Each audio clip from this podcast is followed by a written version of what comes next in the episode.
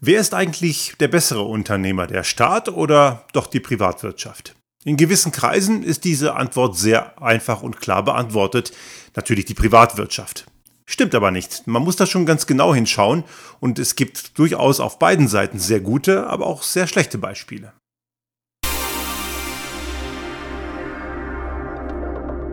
Der Restart Thinking Podcast. Ideen und Lösungen für die Transformation der Wirtschaft und Gesellschaft für das 21. Jahrhundert.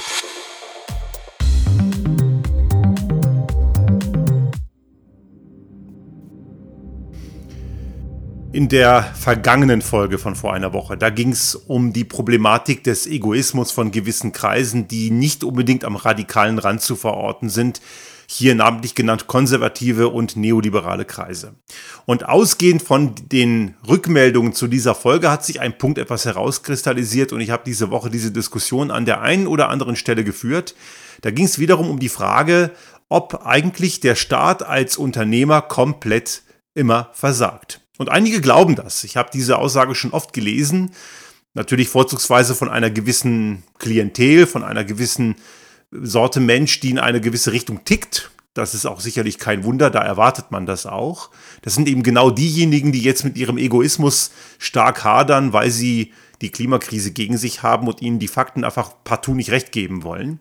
Aber diese Leute haben auch ein anderes Problem. Sie versuchen sich selbst die größten Vorteile zu geben, indem sie auch eine ganz wichtige Instanz, eine tragende Säule einer Gesellschaft einfach mal pauschal diskreditieren, nämlich den Staat der Staat ist ja, muss man auch sagen, nicht irgendwer, das sind ja wir alle erstmal und eben ausgedrückt durch eine Repräsentanz der gewählten Volksvertreterinnen und Volksvertreter und natürlich auch der vielen Angestellten und, Angestell äh, und die ganzen Beamtinnen und Beamten in den Ministerien, in den Behörden. Das ist ja ein, eine große Menge an Menschen, die Tag für Tag für, eine, für ein Funktionieren dieser Gesellschaft arbeitet. Und natürlich machen die nicht alles richtig, aber diese Instanz komplett zu diskreditieren und zu sagen, ey, die Privatwirtschaft ist eh die geilere Instanz, die könnte es eh besser. Das greift extrem viel zu kurz und es befriedigt natürlich auch gewisse Vorurteile. Das fängt schon damit an, dass Steuern zahlen natürlich auch für viele Leute ein absolutes No-Go ist. Ich erinnere mich noch an meine Studentenzeit oder ich war sogar noch Schüler, ich kann es nicht genau sagen, vielleicht so in dem Übergang. Ich wohnte noch in Göttingen, ich glaube, nee, ich muss studiert haben, ich wohnte nicht mehr bei meinen Eltern und in der Innenstadt war da so ein Stand, die wollten einem irgendein Finanzblättchen verkaufen. Und dann kam eine Frau auf mich zu und meinte, zahlst du gerne Steuern? Und ich habe die Antwort, ja, tue ich. Und die war etwas verdutzt, weil sie mit der Antwort nicht gerechnet hatte. Und dann habe ich ihr erklärt, warum ich gerne Steuern zahle. Nämlich, weil ich daran interessiert bin, dass das System, in dem ich lebe, Infrastruktur, Grundversorgung, Kultur und all die vielen Dinge einfach auch funktionieren. Und das geht nicht, wenn man sich dieser Steuerpflicht verweigert. Gut, ich bin auch nicht mit allen Ausgaben für Steuergelder einverstanden und dass die Steuermodelle in Deutschland, auch hier in Österreich, nicht gerade sozial sind, weil besonders reiche Menschen extrem entlastet werden und Menschen, die nicht so viel haben, sehr stark belastet werden. Auch das ist schon mehrfach diskutiert worden und auch mit Zahlen sehr klar belegbar. Das stört mich natürlich auch. Und es stört mich auch, dass Rechtsextreme in Parlamenten sitzen, in Österreich noch etwas mehr als in Deutschland oder vor einigen Monaten noch so ein Typ wie Sebastian Kurz auch noch ein Gehalt bekommt. Ich glaube, das kriegt er sogar heute immer noch. Und das aus Steuergeldern finanziert wird, natürlich stört mich das. Unfähige Leute oder auch für eine Demokratie gefährliche Leute sollten nicht aus Steuergeldern finanziert werden. Aber klar, kann man kritisieren. Aber der Staat ist eben also nicht irgendeine böse Instanz, die einem nur ans, ans Leder will und einem am Ende nur ausnehmen möchte, wie es einige gerne suggerieren. Sie spielt eine sehr wichtige Rolle. Und gerade wenn es um die Wirtschaft geht, ist der Staat eine sehr wichtige Instanz. Und nein, das schicke ich hier schon mal vorweg an die ganzen, also an die ganzen Sozialismus-Tourette-Leute da draußen, die gleich meinen, das ist ja wieder der böse Planwirtschaft und der Sozialismus. Nein, in dieser Folge geht es weder um Planwirtschaft noch um Sozialismus. Und die, die das jetzt denken, bitte nochmal nachlesen, was Sozialismus und Planwirtschaft ist. Dazu könnte ich ein eigenes Thema machen, mache ich heute aber nicht. Also das Problem, was wir hier viele haben, und diese Aussage kommt halt häufig, der Staat sei einfach als Unternehmer komplett ungeeignet. Und das ist eben grundweg falsch. Und Beispiele dafür gibt es natürlich reichlich. Ein Punkt, wo das ja immer wieder gerne diskutiert wird, ist insbesondere die Misere bei der Deutschen Bahn. Ich persönlich bin sehr gerne Kunde der Deutschen Bahn. Ich fahre gerne Bahn, weil ich glaube nach wie vor, trotz der durchaus großen Probleme, die die Deutsche Bahn hat, ist es das beste Verkehrsmittel in Deutschland, was wir gerade haben. Die ÖBB hier in Österreich ist deutlich in einem besseren Zustand. Da hat man viele Fehler nicht gemacht. Und die Schweizer SBB, mit der ich gestern gerade, nee, vorgestern war es, wieder unterwegs war, klar, in einem super guten Zustand, weil man schon seit Jahrzehnten sehr stark darin investiert. Aber das zeigt sehr klar, dass ein effizienter Betrieb nicht unbedingt privat sein muss. Denn sowohl die ÖBB als auch die Schweizer SBB sind Staatsbetriebe. Und beide Betriebe sind profitabel und sehr effizient. Die Deutsche Bahn hat in der Tat ihre Tücken. Und wenn man jetzt sich anschaut, woran das liegt, das ist natürlich auch nicht nur so schwarz-weiß. Hier hat natürlich auch der Staat seine Pfründe zu tragen. Denn die deutsche Verkehrspolitik ist schon seit Jahrzehnten, nicht erst seit den Versagerministern von der CSU der letzten Jahre und dem jetzigen wirklich inkompetenten Minister Wissing nicht in einem desolaten Zustand, sondern auch all die Jahrzehnte davor hat man die Bahn und den gesamten öffentlichen Personenbeförderungssektor immer sehr stiefmütterlich behandelt, weil die Autolobby dafür gesorgt hat, dass man sie so behandelt. Und man hat im, äh, in Deutschland immer sehr, sehr stark immer auf den Autoverkehr geplant. Und dadurch wurden schon zu Bundesbahnzeiten, noch vor der Privatisierung, die Deutsche Bahn ist ja eben nicht mehr ein, ist zwar im Staatsbesitz, aber ist nicht mehr eine staatliche Instanz, wo Lokführer äh, damals noch verbeamtet wurden. Das gibt es ja alles nicht mehr. Es ist ja nicht mehr eine Bundesbahn, so wie in Österreich. Die ÖBB steht ja für österreichische Bundesbahn, ist also komplett staatlich. Das ist ja die Deutsche Bahn nicht. Aber der Staat ist natürlich der hundertprozentige Eigentümer.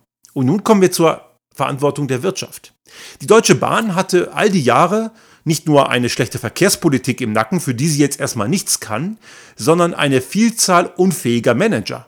Und dabei denke ich jetzt nicht nur an irgendwelche Politiker wie Ronald Pofalla, der da als Abstellgleis in den Bahnvorstand geschoben wurde, der ja mittlerweile nicht mehr im Bahnvorstand ist, sondern ich denke auch an Leute wie Herrn Dürr oder Herrn Medorn oder Herrn Grube.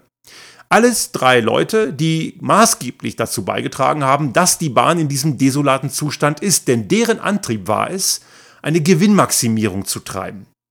Herr Dürr, selber auch ein Unternehmer aus Stuttgart, schon lange sehr, wird immer wieder durchgereicht in irgendwelchen großen Foren und äh, einige sagen, ja, der ist ein super Top-Manager, ja. Und irgendeiner auf LinkedIn, so ein Typ, den ich irgendwann auch blockiert habe, weil der mir einfach zu blöd war, weil der auch so in der Reichsbürgerszene, so, egal, anderes Thema. Der Typ hat zum Beispiel behauptet, ja, der Dürr hat einen super Job gemacht, schuld ist natürlich wieder mal der Staat. Natürlich nicht. Herr Dürr hat einen schlechten Job gemacht. Dem haben wir unter anderem Stuttgart 21 zu verdanken. Denn Herr Dürr ist Stuttgarter und der hat sich irgendwann mal überlegt, Stuttgart, Zentrum, Gleisfeld, boah, was kann man da mit Immobilien reinhauen? Ne? Also weg mit dem Gleisfeld, dem Bahnhof unter die Erde und dann kann man da Immobilien verscherbeln. Und natürlich ist das ein Gewinnmaximierungsantrieb und der hat die Bahn schon damals massiv Richtung Gewinnmaximierung getrennt. Medorn hat es genauso gemacht und man hat ganz massiv gespart. Damals wollte man ja die Deutsche Bahn noch an die Börse bringen und damit einen Fehler tun, den man in Großbritannien gemacht hat. Dazu komme ich gleich.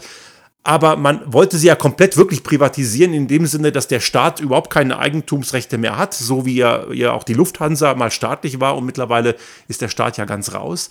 Aber genau diese ganze Geschichte funktioniert eben nicht. Und diese Leute haben, weil man ja auch die Braut schön machen wollte für Investoren, hat man ganz massiv dort gespart, wo es dringend nötig gewesen wäre, nämlich in Instandhaltung. Man hat vermeintlich ineffiziente Strecken stillgelegt. Da war auch solche Berater wie McKinsey beteiligt, die das, was sie tun, ja in allermeisten Fällen schlecht machen. Sollte man mittlerweile kapiert haben, aber da sind sie ja in guter Gesellschaft. Und diese Leute haben dazu, dafür, dazu geführt, dass heute viele Netze nicht mehr da sind, also wenn Strecken stillgelegt wurden, führt das heute dazu, dass man im Falle einer Störung große Umwege fahren muss. Ich kann mich noch erinnern, vor, glaube ich, ein, zwei Jahren war es, da bin ich von Berlin nach München gefahren und kurz vor Erfurt war eine Störung, weil irgendeiner sich in den, in, in den Oberleitungen am Bahnhof Erfurt irgendwie umbringen wollte. Natürlich Betrieb gestoppt, damit er, damit er das nicht kann. Und der ICE, in dem ich saß, ist dann zurück nach Halle gefahren, um dann den Umweg über Jena zu machen. Das sind enorme Umwege, weil man viele Strecken einfach heute gar nicht mehr hat. Man hat viele redundante Strecken zurückgebaut oder gar nicht erst gebaut, stillgelegt. Teilweise werden sie wieder reaktiviert, weil man nur in Effizienz gedacht hat. Das ist übrigens eins der elementaren Probleme von Privatwirtschaft, dass die total effizienzgeil sind in vielen Fällen. Nicht alle, auch da gibt es gute Beispiele. Aber diese Effizienzgeilheit führt am Ende dazu, dass Effektivität in die Binsen geht. Und das sind Entscheidungen, die hat nicht der Staat gemacht, sondern unfähige Manager und unfähige Unternehmensberater. In der Instandhaltung ist es das gleiche Thema. Also man hat dort auch eingespart und nur das Allernötigste gemacht und dadurch, daraus resultiert auch dieser enorme Investitionsrückstau, den die Deutsche Bahn hat. Und dazu kommt jetzt noch, das ist etwas anders gelagert, aber die werden in den nächsten Jahren unheimlich große Mengen an Personal verlieren, weil die Leute in den Ruhestand gehen. Und die suchen gerade händeringend Personal, rekrutieren auch, wie ich finde, sehr schlau. Der Martin Seiler, der Personalvorstand, ich bin auf LinkedIn mit ihm ähm, im, im, Kontakt, der macht das durchaus sehr gut. Und die Diversität, die die Bahn an den Tag legt, und ich glaube, als Arbeitgeber ist das durchaus ein spannendes Unternehmen. Aber es ist nicht einfach, so schnell so viele Leute zu rekrutieren. Aber das ist jetzt kein Problem von unfähigen Managern aus der Vergangenheit oder vielleicht in Ansätzen. Man hätte vielleicht schon früher anfangen können damit. Aber egal. Das Hauptproblem ist, man hat eben in Effizienz investiert, kurzfristig, und hat die Effektivität und die langfristige Entwicklungsfähigkeit dabei komplett aus den Augen verloren. Und damit ist der desolate Zustand der Deutschen Bahn zwar einerseits der schlechten deutschen Verkehrspolitik geschuldet, aber auch dem Versagen gewisser Manager. Und da gab es halt leider einige. Das sind eben diese Leute, die ich jetzt genannt habe. Und es gab immer wieder solche Probleme. Das hat sich in den letzten Jahren verbessert. Also die Qualität des Managements hat, hat klar zugenommen. Die haben durchaus auch, der Vorstand ist sehr viel diverser, sind auch einige weibliche Vorstände dabei. Und das merkt man auch, dass die deutlich effizienter und besser arbeiten. Also da haben sich viele Sachen auch verbessert. Aber man darf natürlich nicht davon ausgehen, dass Probleme, die über, über Jahrzehnte entstanden sind, sich in wenigen Jahren lösen lassen. Und jetzt schauen wir mal nach England beziehungsweise Großbritannien. Dort wurde in den 90er Jahren die britische Bahn komplett privatisiert. Und es waren natürlich die Tories, die das gemacht hat, also die konservative Partei. Und Thatcher hat das schon früh äh, angeleitet und entsprechend in den 90ern ist es umgesetzt worden. Und das Ergebnis ist ein totales Chaos. Seitdem funktioniert in Großbritannien bahnmäßig überhaupt nichts mehr. Denn natürlich investieren die Privatinvestoren nur dort, wo sie schnelle Gewinne sehen. Und am Ende passiert es, dass viele Prozesse nicht mehr ineinander greifen. Es gibt diese berühmte Silo-Optimierung. Also man optimiert immer nur einen kleinen Bereich, der vielleicht sogar gut funktioniert, aber es passt halt nicht mehr zum Nachbarbereich. Und Infrastruktur gerade über ein ganzes Land funktioniert nur, wenn alle Zahnrädchen gut ineinander greifen. Und da muss man eben langfristig Effektivität entwickeln und nicht kurzfristige Effizienz, die dann zu diesem Silo-Denken und zu dieser Silo-Optimierung führt. Das Ende vom Lied ist, dass schon seit den 2010er Jahren die britische Regierung, die ja auch schon lange, auch heute noch von den Tories, von den Konservativen geleitet wird, die wollen selber zumindest Teile der Bahn, also auf jeden Fall das gesamte Netz wieder zurück in die staatliche Hand überführen. Und das, daran sieht man auch ganz klar, dass selbst Leute, die ja immer so gegen Staat und pro Privatwirtschaft sind, irgendwie gemerkt haben, dass das eine ziemlich blöde Idee war. Und wenn man sich die Grundversorgung von Bahn anguckt und Infrastruktur, da merkt man, dass in den Ländern, wo die, wo die Bahn staatlich ist, dass es um einiges besser funktioniert. Und das hat nichts mit irgendwelchen Diktaturen wie China oder so zu tun. Das sehen wir hier in Europa, eben namentlich vorhin genannt, die SBB in der Schweiz oder die ÖBB in Österreich, die deutlich effizienter sind, weil sie in staatlicher Hand sind. Und das bringt uns zum nächsten Punkt, nämlich generell die Grundbedürfnisse einer Gesellschaft. Energieversorgung, Wasserversorgung, Mobilität, Gesundheitsversorgung. Das sind alles Dinge, die der Privatsektor einfach nicht kann. Ich möchte nicht über die Ausnahmen reden. Es gibt sicherlich auch ehrenwerte Unternehmerinnen und Unternehmer, die das können. Aber wir haben im Privatsektor oft das Problem, dass die Gewinnerwartung in die Richtung Gier umschlägt. Und am Ende muss dann die öffentliche Hand auch noch die Gewinnerwartung und mitunter auch die Gier von irgendwelchen Aktionären oder von irgendwelchen Unternehmensinhabern oder Inhaberinnen mitfinanzieren. Im Gesamtzeitsektor sehen wir das ganz gut. Viele Kliniken sind ja privatisiert worden über die Jahre, auch das Fallpauschalensystem, was ja mittlerweile auch stark in der Kritik ist, schon seit Jahren und auch abgeschafft werden soll. Es war ja auch eine komplett blöde Idee. Hat ja auch dazu geführt, dass man Eingriffe gemacht hat bei Menschen, die man nicht braucht. Oder in extremen Fällen, das ist jetzt nicht Fallpauschalensystem, vielleicht erinnern Sie sich, letztes Jahr gab es eine, eine Investigativreportage, Panorama vom NDR war dabei, Süddeutsche Zeitung glaube ich auch, die haben herausgefunden, dass es eine große Menge an Investoren gibt, die in Deutschland massenhaft Augenarztpraxen aufkaufen weil die extrem profitabel sind und wo dann Menschen behandelt werden wegen grauen Star, obwohl sie einfach nur eine Brille brauchen. Weil das so extrem profitabel ist. Das, also die Privatisierung im Gesundheitssektor hat dazu geführt, dass Menschen Behandlungen bekommen, die sie nicht brauchen und die sie natürlich auch unnötig in Gefahr bringen dadurch.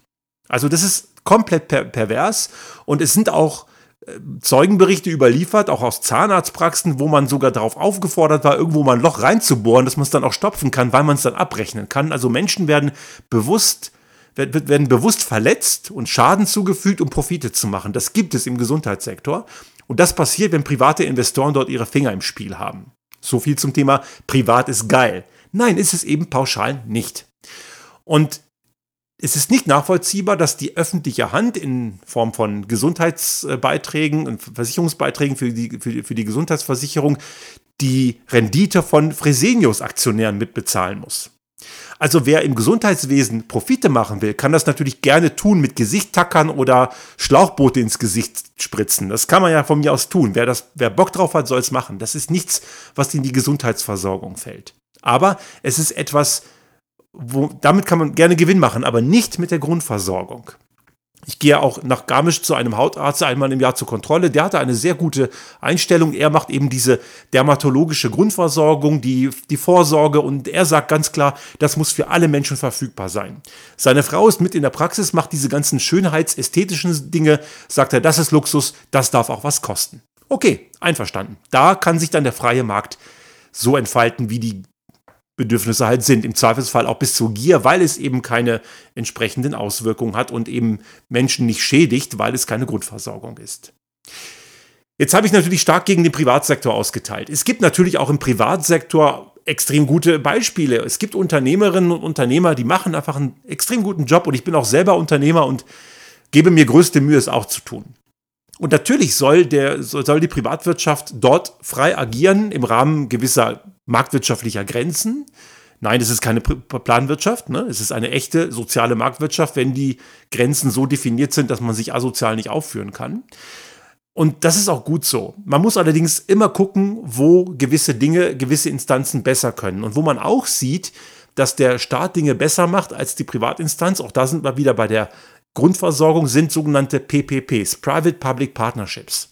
Das ist ein Konstrukt, das hat man lange Zeit favorisiert, weil Gemeinden, Kommunen sind oft klamm, haben kein Geld und sie lassen sich dann die öffentlichen Einrichtungen oder Straßen oder was auch immer von privaten Investoren bauen und entsprechend umsetzen und planen und mieten sie dann zurück. Also sie betreiben es, der öffentliche Hand betreibt es, aber es gehört der privaten Hand. Und es gibt mittlerweile hinreichend Beispiele dafür, die zeigen, dass solche Private-Public Partnerships im Endeffekt viel teurer werden, als wenn es der Staat direkt gemacht hätte. Also zu sagen, der Staat kann mit Geld nicht umgehen und die Privatwirtschaft kann es angeblich so gut, ist grundweg falsch. Und einige glauben halt, nur weil es eben im öffentlichen Bereich das Schwarzbuch der Steuergelderverschwendung gibt, und natürlich, da gibt es viel zu Recht zu kritisieren, natürlich werden Steuergelder oft total bescheuert ausgegeben und es gibt auch im öffentlichen Sektor viele Beispiele, die nicht gut funktionieren. Aber es gibt kein solches Schwarzbuch für die Privatwirtschaft. Gäbe es sowas, würde man sehen, dass es eine ganze Menge schlechte Beispiele gibt. Und einer hat mir mal gesagt, von diesen Leuten, die meinten, dass der Staat angeblich ein schlechter Unternehmer sei, dass, äh, weil ich ihm sagte, es gibt auch schlechte private Unternehmen. Gibt es jede Menge. Die verschwenden Geld jeden Tag. Und dann sagte er mir, nee, kann nicht sein, wenn, wenn die ineffizient wären, würden die pleite gehen. Stimmt nicht. Der hat noch nie was von Gewinnspannen gehört. Viele Unternehmen haben so große Gewinnspannen, dass ihnen ihre eigene Ineffizienz gar nicht wehtut. Und auch die oft gerühmte Autoindustrie gehört durchaus dazu. Dort gibt es viele Prozesse, die viel zu kompliziert und viel zu aufwendig sind, die an Staatsunternehmen, denen man das zuschreibt, und nicht alle sind so, durchaus, äh, die durchaus daran erinnern. Ich kenne zum Beispiel ein paar Prozesse recht gut von manchen Bundesbehörden, für die ich tätig bin. Die sind oft effizienter als manche private Unternehmen. Natürlich auch vice versa. Klar, gibt es genauso. Es gibt also Fehlbesetzungen und Probleme in beiden Richtungen. Und der, der Privatsektor ist nicht pauschal der bessere Unternehmer und der Staat natürlich auch nicht, aber auch nicht in die andere Richtung. Also man muss halt immer gucken, mit wem man es da zu tun hat. Und gerade die Privatwirtschaft, die in einem Luxusbereich tätig ist, als jetzt, das sind Extrembeispiele, die haben enorme Gewinnmargen. Die können es sich leisten, Produkte, die in der Herstellung wenig kosten, für ein Vielfaches zu verkaufen. Also irgendwelche Luxushandtäschchen werden auch unter menschenunwürdigen Bedingungen irgendwo in Südostasien für ein Appel und ein Ei gefertigt, für zweistellige Beträge Herstellkosten und werden für vierstellige Beträge später verkauft. Also die können sich so viel Ineffizienz leisten, die machen immer noch große Gewinne. Es gibt natürlich auch die Gegenbeispiele, die Baubranche zum Beispiel. Da sind die Gewinne wirklich nicht sehr groß. Wenn die Bauwirtschaft 3% Rendite hat, dann freuen die sich schon. Die können sich in der Tat nicht so viel Ineffizienz leisten. Also wir haben da zwei Seiten von einer Medaille, die wir betrachten müssen. Natürlich gibt es durchaus in staatlichen Institutionen ein bisschen die Tendenz, bei manchen Menschen, nicht bei allen, darf man nicht pauschalisieren, die nicht unbedingt den Antrieb haben, die große Leistung zu bringen, weil Geld kommt ja eh von Steuerzahlerinnen und Steuerzahler und dass man den Job verliert, ist eher unwahrscheinlich, da muss man schon ganz schön viel goldene Löffel klauen. Das mag auf manche zutreffen, aber es gibt trotzdem Leute, die den Job gerne machen und die engagiert sind. Der Privatsektor mag vielleicht mehr Ansporn haben, über Zielvereinbarungen Leistung zu bringen. Aber der, die Privatwirtschaft hat dafür den Nachteil, dass oft Giererwartungen oder überzogene Gewinnerwartungen eine Rolle spielen, die dann kurzfristig entwickelt werden. Und das führt dazu, dass man ein Silo optimiert und nie das Gesamtsystem und am Ende funktioniert es auch nicht. Also die Privatwirtschaft neigt dazu, zu sehr effizienzgeil und effektivitätsblind zu sein. Die Gefahr im öffentlichen Sektor ist eine gewisse Lethargie. Aber es ist eben in beiden Fällen nicht pauschal der Fall. Es gibt eben auch im Privatsektor Leute, die durchaus sehr langfristig, sehr engagiert und durchaus kundenorientiert und anständig agieren. Und es gibt eben die Verschwender und die gierigen Vollhammel, die nur in ihr eigenem Silo gucken und eben nur kurzfristig Gewinne raussaugen. Und im Privatbereich gibt es natürlich die lethargischen Typen, die den Prototyp von fauler öffentlicher Angestellter erfüllen. Die gibt es natürlich, aber nebenbei gesagt, die gibt es auch in großen Konzernen. Aber es gibt natürlich auch die engagierten Leute, die wirklich eine gute Leistung bringen und ihre Aufgabe als mitarbeitende Person in einem öffentlichen Betrieb durchaus oder in einer öffentlichen Behörde sehr, sehr ernst nehmen.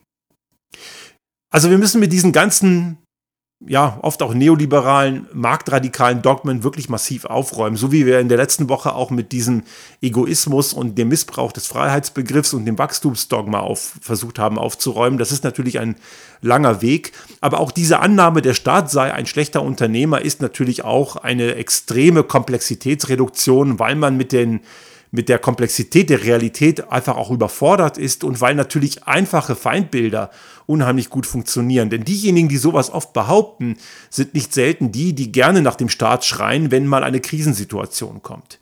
Und es sei hier auch nochmal an die Leute gesagt, die eben Kapitalismus für das überlegene System halten, aber Kapitalismus ist auch eine aussterbende Gattung, nur nicht nur eben vielleicht ein paar Jahrzehnte später nach dem Sozialismus. Aber auch der Kapitalismus kennt staatliche Steuerungsinstrumente. Und man darf nicht unterschätzen, dass große Teile der Wirtschaft eben auch Staatsstrukturen sind. Und wenn man das nur auf die Privatwirtschaft reduziert, ist das Ganze auch viel zu kurz gedacht. Auch viele Grundlagenforschungen, viele Investitionen, die überhaupt erst Privatwirtschaft möglich machen, kommen von staatlicher Seite die Kernenergiebefürworter, die ja eben ein besonderes Problem mit Realität und Fakten haben, aber die sind ganz oft auch die, die den Staat für einen schlechten Unternehmer halten, aber die kapieren überhaupt nicht, dass Kernenergie nur möglich ist, weil der Staat massiv subventioniert und Regelungen geschaffen hat, dass sich diese verantwortungslose Technologie überhaupt durchsetzen konnte. Und dass der Staat auch die Grundlagenforschung bezahlt hat und dass der Staat am Ende auch die Entsorgung bezahlen wird, das ignorieren sie halt sehr, sehr gerne. Also es ist durchaus sehr vielfältig und wir müssen durchaus schauen, an welchen Stellen ist der Staat die bessere Instanz. Das betrifft hauptsächlich Grundlagen von Leben, von Infrastruktur, die zum Leben einer intakten Bevölkerung nötig ist. Und natürlich sind gewisse Betriebe, zum Beispiel Kulturbetriebe, müssen nicht unbedingt profitabel sein, weil man sie eben braucht für eine intakte Gesellschaft. Und auf der anderen Seite braucht es natürlich auch die Privatwirtschaft, die engagiert ist, die innovativ ist, die aus dem, was der Staat an Rahmenbedingungen gibt, neue und spannende Dinge schafft. Und damit funktioniert das Ganze sehr gut Hand in Hand. Und es wäre einfach gut, wenn man dort nicht immer nur schaut, dass man seine Egos befriedigt und seine Feindbilder kultiviert. Denn am Ende brauchen wir beide Instanzen und ein Moderativ, das ein auswuchshaftes Verhalten im Privatsektor verhindert und gleichzeitig natürlich auch Rahmenbedingungen schafft, dass sich gewisse Dinge entwickeln können. Eine intakte Gesellschaft funktioniert nicht auf Basis von schneller Gewinnerwartung, aber eine intakte Gesellschaft ist eine Grundvoraussetzung, damit Unternehmen überhaupt Gewinne machen können.